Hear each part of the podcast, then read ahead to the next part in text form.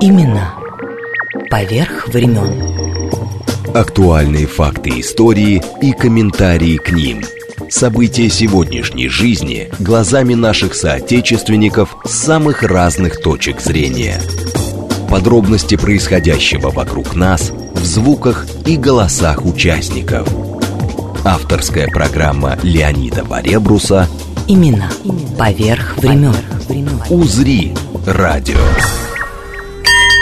Невские мореходы основателю Санкт-Петербурга 27 мая 1703 года 27 мая 2023 года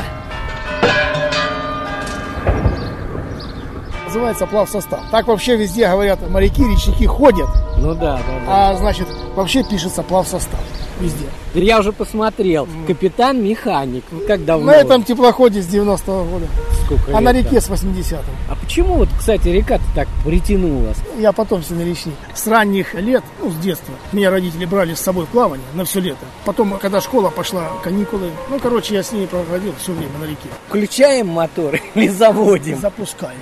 Запускаем главные машины. Все, Так, пошли запускать. Это Открываем дверь металлическая. Я-то думал, а кнопочку нажал и все. Это из всех речных пассажирских Самый судов тихий. самый простой. Ну что, поехали? Отчаливаем. Отчаливаем. Даю гудок. Лахта – историческая верфь Полтава, где ровно два года назад и был спущен на воду собранный или восстановленный, как хотите, по царским еще чертежам линейный корабль четвертого класса Петровской флотилии Полтава с деревянным корпусом длиной почти в 40 метров и положенных по штату 54 пушками, но без парусов и мачт. Теперь идет полное оснащение парусника в специальном доке тут, на берегу Финского залива, где сегодня, кстати говоря, работают и петербургские художники. Когда мы с моим любимым капитаном, другом Лукиным Валерием Ильичем плыли по, Ильичу привет! Отсюда далеко, туман кругом еще. по Северному Ледовитому океану, то я работал на яхте большой Альтарега. Это петербургский художник Стас Бородин.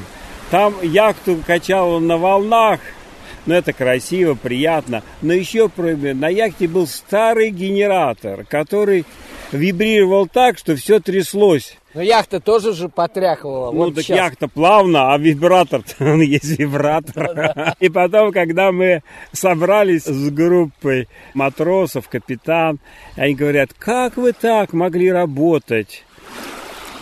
Волны качают. Да еще 20 минут пишете всего картину. Еще вибрация такая. Я говорю, спасибо, ребята, вы мне нашли новое название моей техники. Живопись в стиле вибромазка. Но сейчас мы на берегу залива, здесь Мольберт. Наш капитан Валерий Ильич, самый знаменитый яхтенный капитан в Петербурге. Ему 78 лет. А он выглядит как 18-летний юнец. Жалко, Правда? дед сейчас не слышит тебя далеко все-таки. Он меня заразил морскими путешествиями. Мы с ним вместе проплавали 12 тысяч миль по Атлантическому океану, по Средиземному морю, по Северному Ледовитому океану. Но, кстати говоря, Стас пока вот рассказывал, уже Мольберт поставил, несмотря на раннее утро, сейчас будет работать. Я пока к ребятам пойду дальше. Расскажи, как нашел сезановский тюбик-то. Это же знаменитая Ну, это история. Такая история странная. Когда плавали в Сан-Тропе-то вы. На Эксель-Провансе, на горе Сен-Виктуар, я писал этюд. Ну и что-то я зашел в камни, в кусты, и смотрю, тюбик лежит. Я его поднял. А тюбик времен Сезана. И когда его атрибутировал, оказался... Тюбик такие выпускали 906 года. Тюбик Поля Сезана. У меня раритет. Правда, я еще отпечатки пальцев не снимал, но надо снять.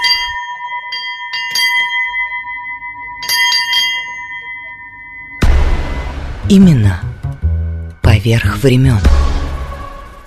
Как шло строительство многотонного парусника, говорим с главным строителем верфи в районе Лахты на берегу Финского залива Михаилом Плехановым, подтвердившим, в мире нет ни одного судна на нынешний пока момент, восстановленного с такой степенью точности. Предполагается, что парусник как музей откроется в 2023 году и будет пришвартован поблизости. Отсюда тоже очень хорошо видно возле культурно-исторического центра, который расположится у парка 300-летия Санкт-Петербурга между Лахтинским проспектом и Приморским шоссе, рядышком как раз со станцией метро «Беговая» Невско-Василиостровской линии. В самом парке уже есть фонтан со страннейшим, я бы сказал, гранитным сооружением, то ли имитирующим ощетинившиеся глыбами гранита растральные колонны на стрелке Васильевского острова,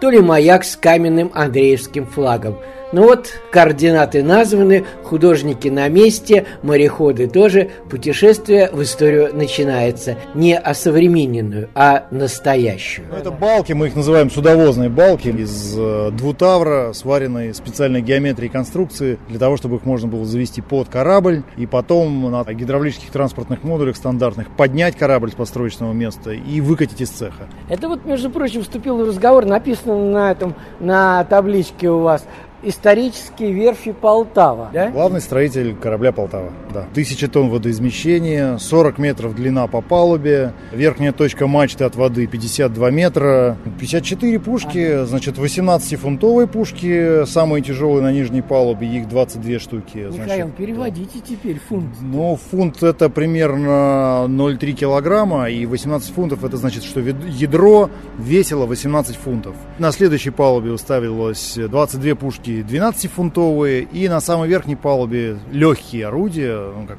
не такие уж они легкие, это 6-фунтовые орудия.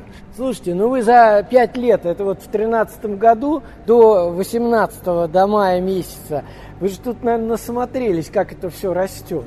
Ну, конечно, да. Люблю я это дело, наверное, поэтому и занимаюсь. Вот. Для меня было большой отрадой смотреть, как корабль растет потихонечку. И для туристов, которые сюда мы приводили, тоже, я считаю, было очень интересно именно приходить раз в полгода, раз в год, смотреть как, именно, как корабль строится. Потому что, когда он готовый, а многие... Нет ощущения, наверное. Конструкции не видны, они красивые. Они очень сами по себе необычные метод соединения деталей. Давайте хоть подойдем поближе. И это бушприт.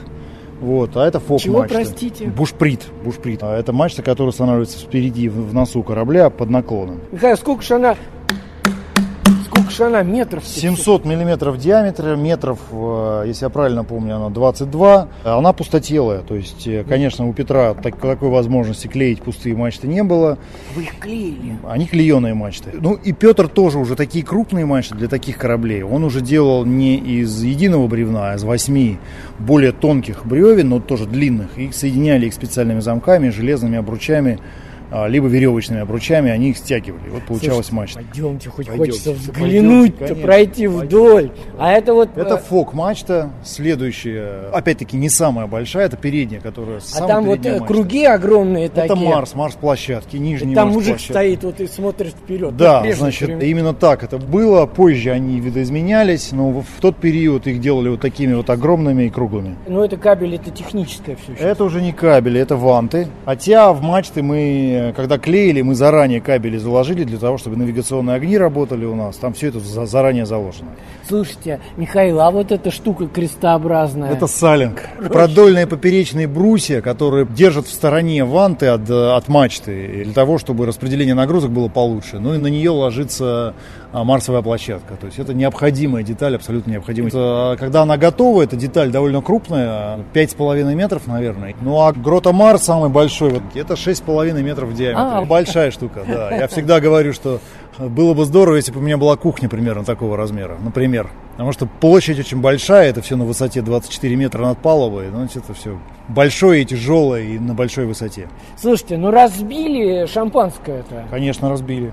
Да, уверенно, легко, с первой попытки, бах, и все. Михаил, а сколько человек примерно вот занималось вот конкретно строительством? В рывке, когда мы только начинали наружную обшивку и нужно было очень быстро строить, у нас было 150 плотников работало. Это не считая инженеров, конструкторов, кладовщиков, снабженцев и всего остального. Да? То есть верфь у нас э, в 220-230 человек. Слушайте, а вот это вот... Это реи именно, они подним... А вот к ним привязываются да. паруса, да, и они э, поднимаются на мачтах, и на них по специальным веревкам выходят матросы для того, чтобы распустить паруса, опустить их и дать кораблю движение. Ой, слушайте, ну прямо вот не верится. А вы посмотрите, я сейчас просто здесь металлические конструкции, я по ним просто сейчас поднимусь, вам-то не видно, не слышно. Сейчас, сейчас, сейчас, подождите, я вот так вот, да. Четырех Это 400-й швеллер колонный. А это подушки боковые подпоры. То есть основная... Подушки без пуха, это деревянная Ну, подушки, да, это деревянная, и верхний слой, видите, он специальным образом направлен, чтобы сминаемый. Вот этот верхний слой, он считается сминаемым. Слушайте, они прямо скреплены все. из Ну, они скреплены, такие. чтобы в момент подъема они не рассыпались. То есть это... Михаил, завидую я вам, елки-палки. Покой нам, как говорится, только снится. Ну, да. А Очень много разной работы в судостроении. Очень много работы, которая очень далека от романтики, от красоты парусного флота, от красоты деревянного корпуса. Ну, что делать, это работа такая. Впереди резная скульптура. И лев э, – это носовая фигура наша. Думаю, господи, красота-то какая. Пойдемте посмотрим поближе. Конечно. Гнули Просто мы, народ, да. вы-то, э, мы с Михаилом стоим, я вижу перед глазами. вот Изогнутой конструкции, да. Да, это да, да. ригели носовой, то есть ко льву от корпуса идут э, изогнутой конструкции.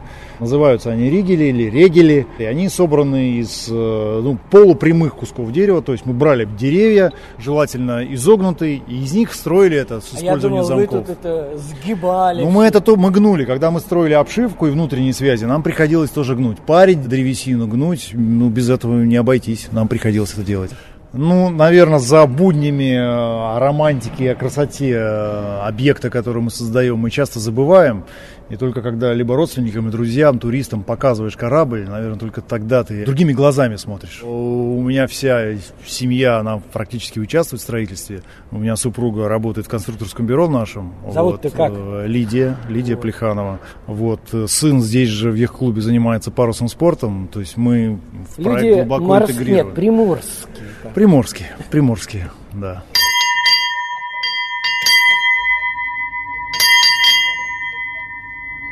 Вот я стою почти около самого борта. Возле борта. Ой, слушайте, а это заклепки, Это что ли? болты. А, Это болты. Всего в корабле около 40 тонн железа именно крепежа. Вот. И болтов только в наружной обшивке, не считая вот этих более толстых конструкционных, порядка 12 тысяч. 12 тысяч болтов, они каждый кованный вручную. Да Ну, ладно. Ну, потому что производства нет такого, которое могло бы это делать. Да, Полуручным наверное, способом. пресса такого... Да нет, пресса, я уверен, есть такие, но так как они нужно заказывать их мелкими партиями, получается, что довольно дешевле рядышком заказать в кузне. У нас есть кузня на территории, они делают э, голову, потом мы везем все это на Балтийский завод, окунаем в цинк в горячий, и вот таким образом получается болт. Прям целая технология. А говорят этих деревянных петровских времен, ну я имею в виду аналогов петровским гвоздям. Ну, если бы, деревянных. э, значит, Петр не использовал железные болты, у них не хватало железа, они железо в основном оружие использовали, вот они использовали на геля деревянный, то есть это деревянный цилиндр с двух сторон расклиненный. Не самый надежный способ крепления, именно поэтому одна из причин, почему корабли довольно быстро начинали течь, расшатывались, внутрь поступала вода, начинали гнить. И средний срок жизни такого корабля в петровские времена от 15 до 20 лет максимум. Михаил, а вы как специалист, сколько дадите вот вашему нынешнему? Это все очень сильно зависит от того ухода, который мы будем э, оказывать э, кораблю. Но первое, что палубы к гниению подвергаются, и обшивка наружная. А И палуба и наружная обшивка выполнены из лиственницы, поэтому 20 лет довольно легко этот корабль проживет. А дальше нужно будет смотреть внимательно, что нужно менять, какие части, чтобы уже Мне даже, мне даже не верится-то, а. Эх, Леонид Варебрус. Имена. Поверх времен. Как шло строительство многотонного парусника, говорим с главным строителем верфи в районе Лахты на берегу Финского залива Михаилом Плехановым и короткая историческая справка. Полтава – это русский 54-пушечный парусно-линейный корабль четвертого ранга, спущенный на воду 15 или 26 июня 1712 года со стапеля Санкт-Петербургского адмиралтейства. В строительстве корабля принимал участие Петр I. Строителем боевого корабля царь назначил Федосея Скляева, оставив за собой функции главного строителя – во время своей службы с 1712 по 1732 год Полтава входила в состав Балтийского флота. До окончания Великой Северной войны принимал участие в шести крупных морских кампаниях 1713-1717 и 1721 годов. Главные бои – сражение на Балтике у мыса Гангут, ныне финский остров Ханка, между русским армейским флотом и шведским отрядом из десяти судов, ставшим первой в истории России морской победой русского флота – период боевой службы линейного корабля на нем дважды держал свой флаг Петр I, а название «Корабль четвертого ранга Петровской флотилии» получил в честь победы русских войск Петра I под Полтавой в 1709 году над армией шведского короля Карла XII, пробитая шведской пулей шляпа царя и нагрудный медный щиток с вмятиной от попадания другой пули хранятся в собрании Эрмитажа. Теперь к этим раритетам добавляется и корабль Полтава. Кстати, поблизости от Эрмитажа 6 марта 2015 года на Воскресенской набережной Невы был открыт памятник Полтаве скульптора Александра Таратынова и архитектора Валерия Лукина. В общем, было дело под Полтавой, дело славное, друзья.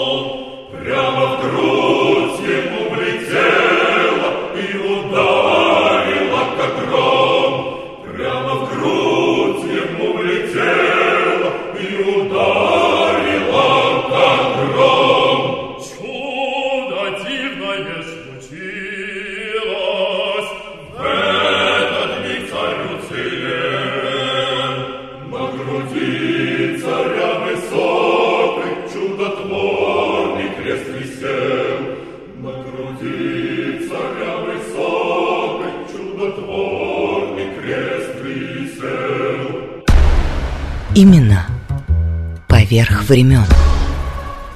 Это вахта Павел, вот один из вахтенных матросов. Ребята, вот есть ощущение у вас, я понимаю, что мы сейчас стоим, здесь все современное, как бы, да, но ощущение старины.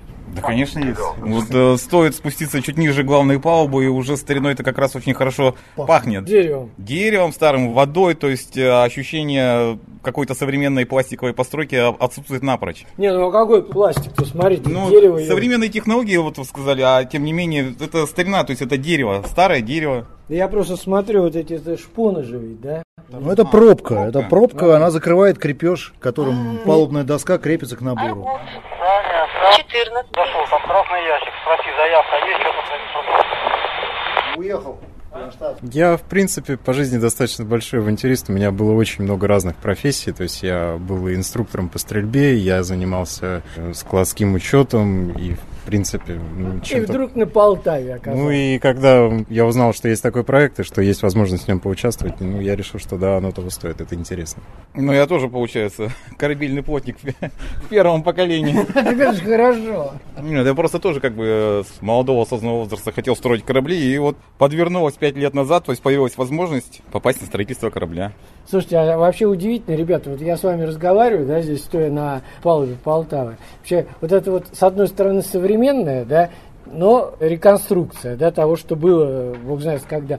И прямо перед нами вот этот вот небоскреб, вот оно все, все вместе здесь. Ну, у нас большая страна, большие возможности. То есть мы можем себе позволить большие деревянные корабли, большие небоскребы. И Большой Финский залив. Ну, в меру большой. Ну, да. Ну да. Пойдемте нюхнем. Это главная орудийная палуба. Орудийная, да? А, ну да, вот эти Это вот. верхняя, вот это главная орудийная, куда мы спускаемся. Ага. Вот он. Слушайте, а вы правы были. Офигенно. Запах такой Да. удивительный. Вот это дерево, все. И вот эти канаты.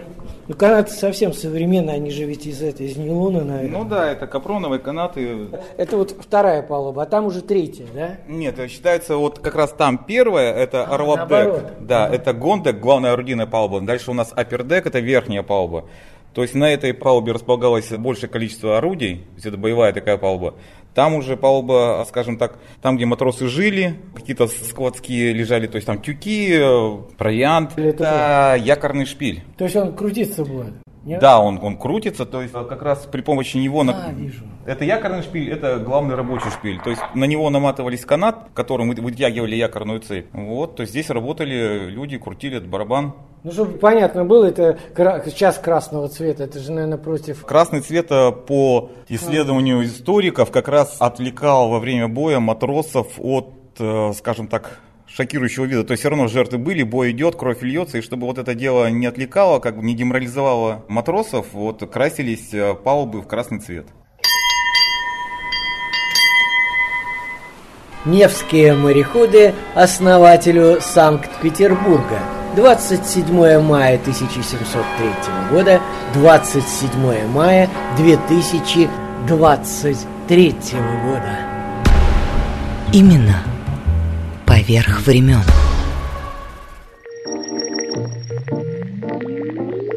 Имена поверх времен. Актуальные факты истории и комментарии к ним. События сегодняшней жизни глазами наших соотечественников с самых разных точек зрения. Подробности происходящего вокруг нас в звуках и голосах участников – Авторская программа Леонида Варебруса Имена поверх времен. «Узри» радио.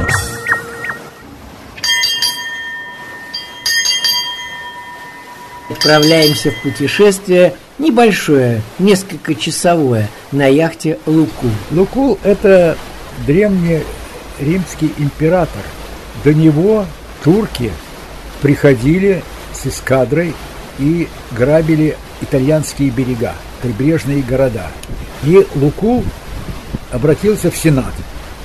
Давайте денег, будем строить флот настоящий и дадим отпор туркам. И они действительно построили этот флот, обучили его. Вот. И когда турки пришли, его встретило настоящее вооруженное сопротивление. Разгромили турок, но, видно, турецкий паша не поверил и послал второй раз. И второй получили. И больше турки в Италию не ходили, а ходили только в Грецию. Невские мореходы основателю Санкт-Петербурга. 27 мая 1703 года, 27 мая 2023 года. Имена поверх времен.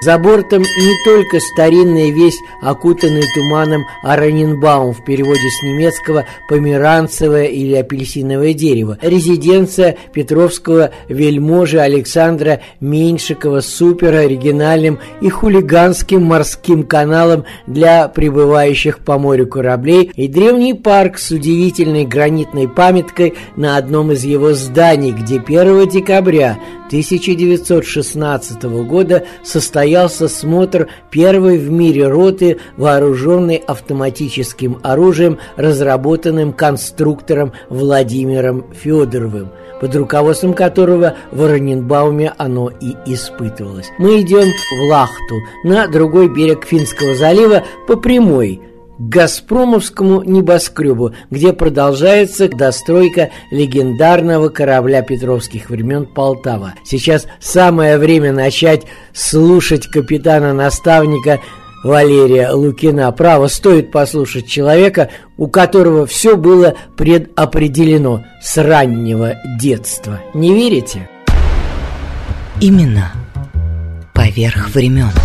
Я был в детском саду, и у нас готовился праздник. В то время всем мальчишкам шили матросскую форму белыми рубашечками с синими воротниками. А мама моя, что и вбрело в голову, и когда наступил праздник, я, как голосистый, стал впереди. Мы из кубиков сделали, как корабль, большие кубики. Нос корабля сделали, встали там. И запели. Ходят волны большие-большие, вот такие большие, как дом, мы бесстрашные волки морские. Снова в бурное море плывем и потом рука, руками показываем. Якоря мы подымем вот так. Потом опять руки вверх. Паруса мы поставим вот так. Веселее, моряк, веселее, моряк. Делай так, делай так и вот так. Первое вот какое-то начало было морское. Потом в классе в пятом мы с ребятами купили книжку «Как построить модель яхты». Это олимпийский класс. И на подоконнике в подъезде давай вырубать киль этого будущего парусника. Гром, треск, опилки, щепки, стружки. Жители побежали к управдому. Приходит он, фронтовик, с тросточкой, в потертой гимнастерке, в таких же солдатских брюках. Что вы тут, ребята, делаете? Строим модель парусной яхты. Ага. Вы знаете что, ребята? Вы здесь все приберите, чтобы было чисто, как было. А через две недели зайдите ко мне. Знаете мой кабинет где? Знаем. Ну, через две недели мы приходим. Он ведет нас в соседний дом, открывает ключом дверь, Впереди нас, значит, мы увидели, наверное, метров 7-8 в глубину, в полтора этажа высоты и два верстака под наш рост детский. Мы обалдели. Вот вам мастерская, стройте здесь свои модели. Мы думаем, ну что, надо строить настоящую лодку. В каком городе был это? Это было в городе Магнитогорске. И мы пошли на берег Урала, там стояли лодки. И мы взяли карандаш, бумагу, рулетку, тогда рулетки не было, складной метр, давай все мерить. Как, что, где, чтобы не ходить каждый раз, это туда идти километр с лишним. Все зарисовали, потом пошли к родителям выпрашивать деньги. На рубанок, на топор, на пилу, на коловорот, дырки делать. Ну, выклинчили мы денег, дали нам, и мы пошли на рынок, выбрали себе инструмент. Кстати, в нашей компании был профессиональный столер. Это я. Как я им стал? Однажды, это было еще в четвертом классе, мы расшалились на перемене и так разыгрались, что я зацепил учительский стул и отломил ножку у него. Привязал эту ножку шнурком от ботинка. Ну, Наталья Васильевна пришла, она такая была полненькая женщина. Мы ее звали про себя Пышка. Она стала садиться и чуть не упала. Ну и спросила, кто это сделал. Ну, недоколоченные мной девчонки сразу меня продали. Она вызвала директора. Приходит директор, все это выслушал, берет в одну руку стул, в другую меня и ведет по коридору, ведет на лестницу, на следующий этаж, на следующий ведет, чувствую, уже после первого этажа в подвал. Понятно. Бить, Би- будет. бить будет. Привел в столярную мастерскую. Вот, и говорит столеру, Макар Васильевич, вот я тебе привел барня, он очень ловко ломает мебель. Научи-ка ты его делать ее. И он меня научил, как работать продольной пилой, как поперечной, как строгать. Большие доски нужно было строгать инструментом, назывался двуручник. Большой рубанок, один тянет, другой толкает. Он меня учил, учил, всему этому научил. И к нам поступил заказ сделать 8 больших табуреток, именно больших, на каждый этаж школы. Бочки там с пальмами, с фикусами были. Вот их надо поставить не на пол, а на табуретке большие. И вот мы стали их делать. И стали уже вдвоем, он с меня, значит, все показывает, как долбить там, как вставить, ставить поперечинки, как ножки вставлять. Делаем, делаем. А теперь, Валерик, две табуретки делаешь сам, я только буду присматривать. Ну и я действительно сделал две табуретки сам. И мы склеивали все это э, на столярный клей, варились. Клей такой. А теперь сделай одну нормальную для человека сидеть. Я сделал такую табуретку. Он говорит, эту табуретку отнеси маме, подаришь. Приношу ей, говорю, мама, вот тебе подарок. Она села на диван, смотрит на меня, выпучив глаза и говорит, а, воришку воспитала. Я ей все давай объяснять. Взял ее за руку и повел к Макару Васильевичу. Он ей все рассказал, что это вот на самом деле, вот смотрите, это он все сделал, значит. И, в общем-то, я в глазах мамы подрос. Поэтому на этой верфи, на нашей новой, был у нас профессиональный столер. Материалы где взять? Недалеко от нас, ну, где-то, может быть, в полукилометре, строился будущий индустриальный техникум. Стройка была обнесена забором сеточным, а была зима. Мы подлезли под сетку, увидели, где лежат материалы, и длинной проволокой зацепим доску, пролезаем опять под забор и вытаскиваем по снегу. И так натаскали себе на лодку. Теперь нам нужны были гвозди, шурупы, опять к родителям, дайте денег. Пошли, все купили. На рынке купили все. В магазинах тогда ничего не продавалось много лет спустя я был в Канаде, когда был в трансатлантическом рейсе под парусами. Я зашел случайно супермаркеты строители. Зашел в такой магазин. Я был ошеломлен. Заходишь, вот тебе материалы, вот тебе фанера, вот тебе доски, вот тебе брусья. Все есть. А что у нас в это время было? Один парень работает на заводе на одном, а другой на другом. Петя, принеси мне вот такое-то сверло. Петя принесет. Вася, а ты мне можешь принести ключ гаечный вот такой? Он принесет. ничего этого в магазинах не было. Вот, и мы начали строить эту лодку. Построили киль, это несущая часть судна, к ней транец, это кормовая часть, и штевень, это носовая часть, заостренная часть судна. Это сделали, потом шпангоуты, это рамы такие, которые, значит, внутри судна ставятся шпангоуты, и они держат борта. Это мы все сделали, теперь можно обшивать досками. Померили, какие доски, чтобы у нас были ровные, отпиливали, отстругивали, значит, подгоняли. И начинали сразу две. Это я сказал, что, ребята, сразу две. На штевне, штевень впереди, такой брус был крепкий. К нему приворачиваем шурупами, крепко-накрепко, обе доски с одного борта и с другого. Затем на корме, где трансовая доска, ну что это такая доска, наверное, сантиметров 60 длины и по высоте лодки, наверное, сантиметров 40-45 по высоте. И под углом немножко, чтобы лодка была как бы на конус. Когда на носовой части все закрепили, тогда эти длинные доски, не отпиленные еще сзади, начинаем огибать вокруг шпангоутов. Чтобы они у нас подходили и никуда не девались, мы их связали веревками, в середину палочку и крутили палочку. Наши две доски коснулись транса.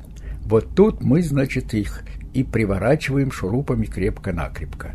Таким образом у нас получились борта. А погиб на днище это была небольшая, там проблем не было. Шпангоуты соединили досками, получились так называемые сиденья, которые называются по морскому банке. Теперь нам нужны были весла. Весла мы сделаем, у нас вопросов нет, у нас инструмент, материалы есть. Нет уключен, которые обнимают весло и вставляют в борт, и можно грести. Уключены можно было взять только на водной станции. Мы туда пришли, к сторожу, вот нам нужны уключены. Он говорит, несите мне хлеба, денег и папирос. Ну, у одного парня был брат курящий, то ли он выпросил, то ли украл у него пачку беломора. Хлеб я принес, а денег, ну, там мы собрали какие-то деньги. В общем, отдали ему все это. Он отдал нам уключены, и вот эти замки, в которые вставляются они в борт. Все закрепили, весла сделали, попробовали, все. Руль нам нужен. На корму нужно повесить руль. Мы купили две дверные петли – поставили одну над другой, сделали руль, вставили туда тоже петлю одну, и потом одеваешь просто как на дверь, и все, руль у тебя вращается. Да, и румпель сделали. Румпель это вот э, такое древко, которое, значит, э, выходит от руля, и сидишь на кормовой банке и управляешь лодкой. Все, ребята, а хорошо бы нам еще парус поставить. А в это время как раз шел в кинотеатрах первый советский цветной фильм «Садко», как русский купец на своей ладье под парусом плыл в дальние страны торговать.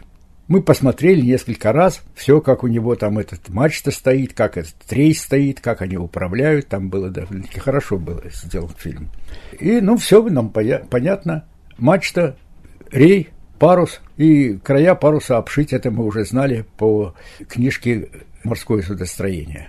И пошел я к маме, попросил у нее две простыни. Как она глупенькая пошла на это, отдала. Отдала мне две простыни, если бы она знала, что это будет дальше. Вот, из белевых веревок сделали по краям паруса пришили электросы. Это вот чтобы мягкая ткань не рвалась. Со всех четырех сторон эти электросы пришили. И гику сделали все, чтобы крепилось гику, а чтобы управлять внизу парусом, шкоты, и сделали такие, мы тогда не, уток не смогли сделать, потому что утки такие, ну, для ребенка довольно-таки сложная вещь. Просто штырьки такие просверлили и деревянные штырьки воткнули, и вокруг них заматывали шкоты. Все получилось у нас. Потом пошли к строителям ночью и украли у них смолу, вар. Мы возле нашей мастерской разожгли костер и в ведре расплавили этот вар и им обмазали лодку. Она у нас стала черная, ровненькая и водонепроницаемая. В это время мы еще читали о подобном же случае, произошедшем в Архангельске. Там ребята сами построили яхту, лодочку. Вот, и назвали ее «Ласточкой». Ну вот, мы взяли белую краску и на носу написали «Ласточка». Пошли опять к этому нашему шефу, управдому, говорим, дай нам подводу. Он нам дал подводу, мы всем двором подняли ее, положили на подводу, и коновозчик нам ее привез на Урал. Там мы ее выгрузили, мачту мы еще оставили там, в мастерской. Весла у нас, все, и давай на веслах грести. Все получается, руля слушается, на веслах идет. Все, завтра будем пробовать под парусами. Принесли мачту, рей и поставили. И небольшой был ветерок, так хорошо, и мы вдоль берега так хорошо пошли, и вода зажурчала, лодка набрала какую-то скорость. Все, завтра устраиваем трансконтинентальное плавание. Это значит с одного континента на другой. Правый берег в Магнитогорске Урала находился, правый находился в Европе, левый в Азии. Сообразительные. Да, вот. Трансконтинентальное плавание. И мы пошли. Примерно где-то уже, наверное, метров в ста от берега шквалик, и мы перевернулись. Перевернуть у нас даже жилетов спасательных не было. И на наше счастье идет спортивная яхта, и увидела, что мы там кувыркаемся, подплыли. «Ребята, залезайте!» Мы залезли, говорим, а нашу лодку возьмите на буксир, оттащите к берегу. Нет, лодку мы не будем тащить, мы прыг за борт. Они смотрят, с кем они имеют дело, с придурками. Подошли к лодке, ну, мы залезли, они подошли к лодке, за мачту ее подняли, ведрами откачали воду и потащили. И притащили на водную станцию. У них там была секция парусного спорта. И дело в том, что как раз вот в это время из Ленинграда пришли пять новых яхт. И одна у них была такая большая. Шесть стало у них эмок. И осталось три Олимпика, это маленький олимпийский класс, меньше еще Фина, если кто-то знает, что такое Фин, то олимпийский класс тоже хорошая лодочка, в нее даже пять человек мальчишек облезало. Нам дали каждому по лодке, стали нас учить, и с, и с тех пор я стал капитаном. Какой самый первый трансконтинентальный? Это было в 84 году, впервые наши яхты пустили в трансатлантическое плавание, то есть через океан Атлантический. В Ленинграде в то время проводился Кубок Балтики, это Ленинград, Рига, Таллин, Клайпеда. В Балтике мы уже плавали. И пошли мы вот в этот рейс. Плавание начиналось где-то в мае, поэтому лодки наши пришлось везти в Европу на пароходе, потому что Финский залив был во льду, и мы не могли пройти сами. И нас привезли в Сен-Мало во Францию. И после этого мы пошли в Плимут, английский порт, откуда все начинаются серьезные плавания. Кругосветки, трансатлантические гонки. Там даже мыс Старт называется, прямо рядом с Плимутом. Плимут – это родина английского пирата Дрейка. Он купил себе аббатство, церковь большую, перегородил ее на три этажа, и получился у него такой большой дом. Последняя из Дрейков в конце позапрошлого века умерла, и он стал государственным музеем. Пиратский флаг-то висит. А, ну да, конечно. Но Дрейк был такой интересный человек. Он договорился с королевой Викторией. Давайте денег, будем строить три корабля и будем грабить испанцев и португальцев, которые грабят южноамериканцев. И они пришли в Карибский бассейн.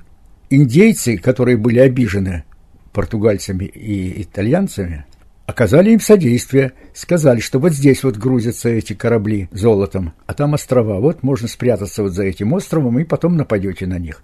Дрейк их встретил, забрал все золото и вернулся. На каждый вложенный фунт получили 20. Такое было удачное плавание.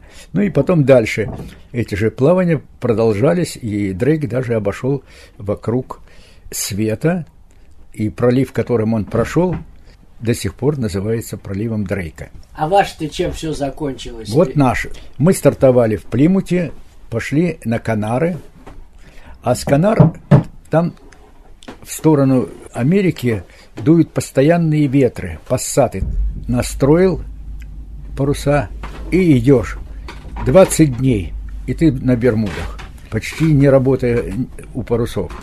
На Бермуды пришли, все нам там показали, рассказали, какие Бермуды, как, что. Такой не вулканический, а просто какой-то подъем на океана, в несколько десятков метров, вот эти отложения, которые животные умирали, там всякие ракушки, в несколько десятков метров эти скалы такие стоят. Они не скалы, а просто песчаник. Ильич, никто не пропал в Бермудском треугольнике? Нет, нет, но случай трагический был. Пока мы там стояли, я зашел на английский барк «Маркиз».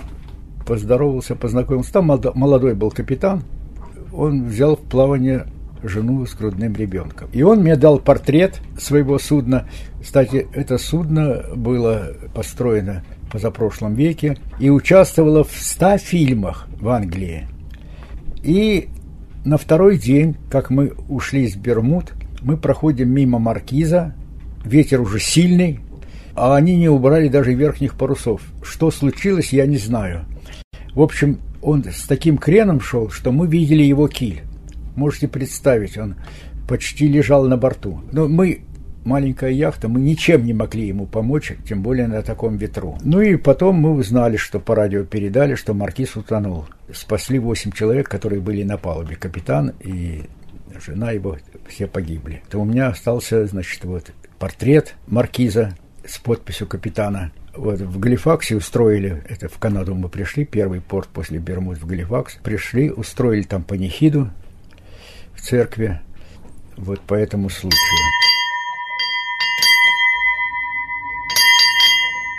Отдельно нам можно рассказать, конечно, про Галифакс, очень интересный порт. Три музея в Галифаксе. Один музей посвящен спасению Титаника, потому что вся экспедиция направлялась, это самый ближний порт, и все, все спасательные экспедиции направлялись в Галифакса. Второй музей посвящен, ну, можно сказать, ядерному взрыву в Галифаксе. Что это такое? В Первую мировую войну, ну, шли караваны в Европу, с продовольствием и с, с, снаряжением в Англию шли. И кто-то догадался, за конвоем следят подводные лодки и расстреливают их. Давайте пошлем один корабль. За одним кораблем не будут охотиться. Их интересуют караваны. Снарядили вот этот корабль, нагрузили его и снарядами, и взрывчаткой, и бензином, и что там только не было, значит, корабль был очень опасный. И когда он пришел в Галифакс, об этом знал только капитан порта, больше никто. Ну, это, конечно, он виноват, что он не проследил. Когда этот корабль вошел в гавань, мимо него прошел буксир, и каким он образом сумел зацепить бортом, чиркнул, и на палубе загорелся бензин. Команда быстро прыгнула в шлюпки и стала грести как можно дальше от судна, потому что все, они знали, что это такое. А местные жители высыпали все на балконы, на крыши домов, смотреть, ой, какой большой пароход и горит. И когда раздался взрыв, якорь нашли в шести километрах от места взрыва. Вы представляете, какой это был взрыв? Первые дома упали. Вот это был буквально ядерный взрыв. Вот такой мощный. Вот ему посвящен. Второй музей вот этой ужасной трагедии там погибло очень много людей. А третий, они построили спортивную шхуну Блюноус, синий нос. И эта шхуна выиграла престижную гонку в Америке. И это было, конечно, очень лестно канадцам, что мы у Янки выиграли такую гонку. И вот ему посвящен был третий музей. Сейчас в это время как раз уже была построена вторая, потому что первый Блюноус в войну работал тральщиком и подорвался на мине. Вот. Оттуда мы пошли на Ньюфаундленд и в Квебек. Продолжение разговора со старейшим петербургским капитаном-наставником Лукиным впереди. Невские мореходы основателю Санкт-Петербурга. 27 мая 1703 года, 27 мая 2023 года. Леонид Варебрус. Имена. Имена. Поверх времен. Поверх времен.